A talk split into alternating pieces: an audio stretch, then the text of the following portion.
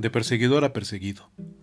Así es como la mayoría de los teólogos cuenta la experiencia humana del cambio que supuso para San Pablo su encuentro con Jesús. Fanático observante de la ley según la escuela de los fariseos, Pablo disputaba y polemizaba con los judíos cristianos, los que aceptaban a Jesús de Nazaret, el Galileo crucificado por Roma, la Roma asusada por la élite religiosa de Jerusalén, y al que sus seguidores confesaban como vivo, levantado por Dios de entre los muertos, glorificado y sentado a la derecha de Dios mismo, al que llamaban Padre, igual que el Mesías. Teólogo inteligente y muy astuto, de ánimo polemista, Pablo no dudaba en perseguir a los cristianos, ridiculizarlos en las sinagogas y procurarles los azotes para escarmiento propio y ajeno. Lo devoraba el celo por la ley, hasta que la voz y la luz del Señor lo tiraron al suelo. Los pintores han imaginado que la caída fue de un caballo, pero más bien fue de su ego de donde cayó. Del ego entendido como esa parte de nosotros que nos hace sentir que somos nosotros quienes tenemos la razón y que Dios está en nuestra parte premiando los méritos de nuestra observancia. Pobre Pablo. Como el viejo caballo de Troya, una sola pregunta que penetró en su corazón fue suficiente para que el mundo de seguridades religiosas que se había construido se viniera abajo. ¿Por qué me persigues? La voz venía de los perseguidos. En sus seguidores, Jesús de Nazaret lo interpelaba, el que había muerto como un blasfemo y criminal a las afueras de la ciudad santa, le mostraba en el crucificado el rostro de Dios, del que Moisés solo vio la espalda y al que nadie podía ver sin morir. Y fue lo que pasó con el ego de Pablo. Murió. Pablo supo que había vivido ciego y Dios mismo le hizo comprender que solo volvería a ver si se sumergía en el espíritu del Señor crucificado, para resucitar a una vida nueva en la que solo Él era la luz. Entonces comprendió que el Dios de Israel desde siempre se había mostrado identificado con su pueblo, pequeño como Israel en medio de los grandes imperios de la época, débil y pisoteado por ellos, perseguido, burlado y humillado. Pablo necesitó tres años para recomponer su mundo, para reconstruirlo con los pedazos de los viejos fragmentos de su mundo derrumbado.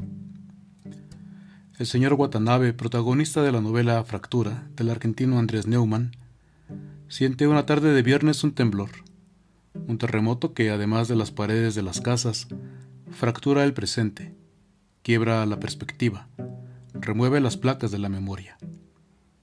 Contemplando los instrumentos rotos en su departamento, se pregunta, ¿hasta qué punto un daño es reparable? ¿No valdría la pena hacer algo diferente? ¿Por qué disimular los desperfectos en sus banjos y no integrarlos en su restauración? Todas las cosas rotas, piensa, tienen algo en común. Una grieta las une a su pasado. Acaricia uno por uno los instrumentos que se han salvado del desplome. Tiene la convicción de que los objetos que han estado a punto de romperse por cualquier motivo, de resbalar, de caer, de partirse, chocar con otros, ingresan en una segunda vida, en un estado anfibio que los vuelve significativos, imposibles de tocar igual que antes. De ahí quizás su creciente admiración por el kintsugi. Cuando una cerámica se rompe, los artesanos del kintsugi insertan polvo de oro en cada grieta, subrayando la parte por donde se quebró. Las fracturas y su reparación quedan expuestas en vez de ocultas y pasan a ocupar un lugar central en la historia del objeto. Poner de manifiesto esa memoria lo ennoblece. Aquello que ha sufrido daños y sobrevivido puede considerarse entonces más valioso, más bello.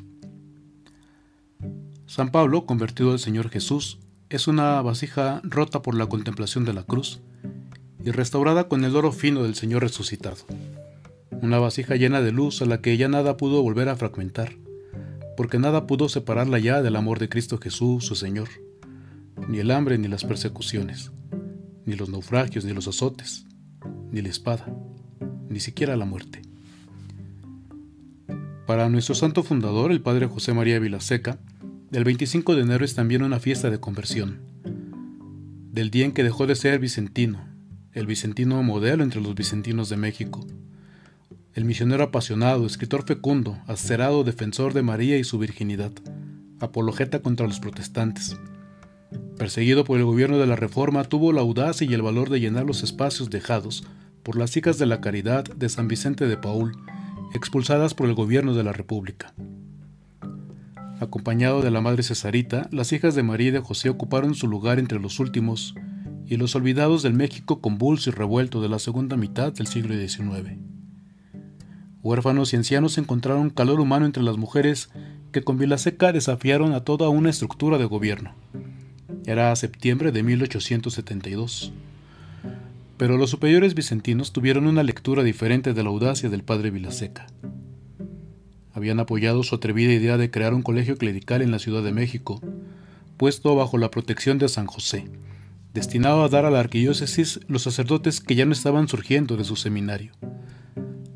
Financiado por una vasta red de laicos que aportaban sus monedas a cambio de la revista del propagador y su suplemento el sacerdocio católico, Vilaseca pudo sacar adelante al clerical y a las primeras hermanas josefinas.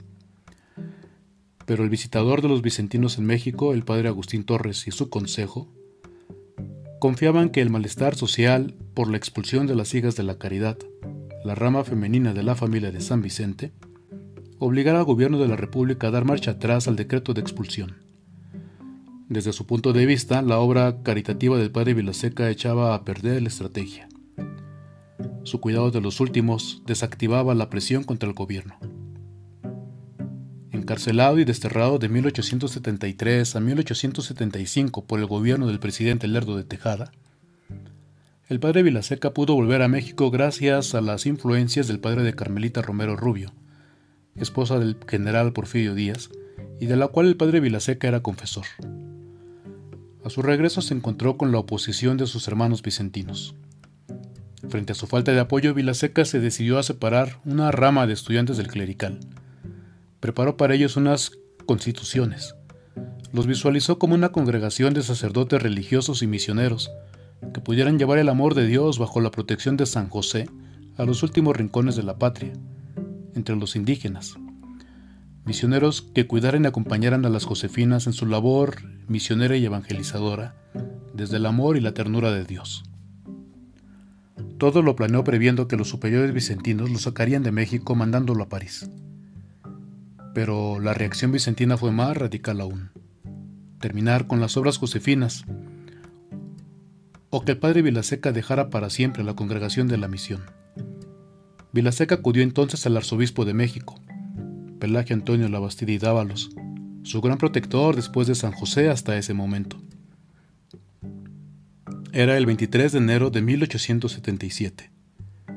El arzobispo le sugirió ponerse tres días en oración para pedir al Señor que le revelara su voluntad. Vilaseca aceptó la sugerencia y tanto él como los josefinos del clerical y las josefinas en sus respectivas casas se pusieron en oración delante de una imagen de San José suplicándole un buen consejo. El padre Vilaseca cuenta cómo la mañana del 25 de enero, tras oficiar la misa en la casa de las hermanas, volvió al clerical y encontró que sus hermanos vicentinos se habían ido. Lo habían dejado solo, sin apoyo, sin hermanos, sin dinero, sin trabajadores. Solo estaba el portero esperándolo para darle las llaves. Vilaseca fue entonces con el arzobispo quien le dijo que la voluntad de Dios era clara, separarse de los vicentinos y ponerse al frente de las obras josefinas, como fundador y primer misionero josefino. Para los vicentinos, Vilaseca fue un hombre desobediente, un ladrón que se robó la revista del propagador que él había fundado y sostenido, un rebelde que se sublevaba a las órdenes de sus superiores. Pero Vilaseca confiaba en Dios y en la protección de San José. Además de la persecución del gobierno del país y del abandono de sus hermanos vicentinos, el padre Vilaseca sufrió, sufrió también el desdén del arzobispo, quien, influido por su sobrino, que deseaba ponerse al frente de las obras fundadas por el padre Vilaseca, le retiró su favor y protección. En la iglesia, la familia Josefina somos una congregación pequeña al servicio de los pequeños. Pero nuestra pequeñez es signo de nuestra identidad con el Señor. Y somos también, desde la persecución y la incomprensión sufridas por nuestro Padre Fundador, una vasija agrietada porque somos de barro, pero restaurada por el Espíritu del Señor bajo la protección de San José, que ha estado con nosotros cuando la gente del mundo nos ha dejado solos. De nuestro Dios hay que buscar su voluntad en el amor y no, y no en el poder. De nuestro Dios hay que aprender a sentirlo junto a nosotros en los momentos de pequeñez y a sentir su fuerza en la debilidad. Como San Pablo, como Vilaseca, uno sabe que se ha convertido al Señor cuando se está en la cruz, en el Calvario, no en el Tabor. Cuando frente a la mirada viva del crucificado decimos, me amó y murió por mí. Y le decimos, nada Señor, ya nada me separará de ti.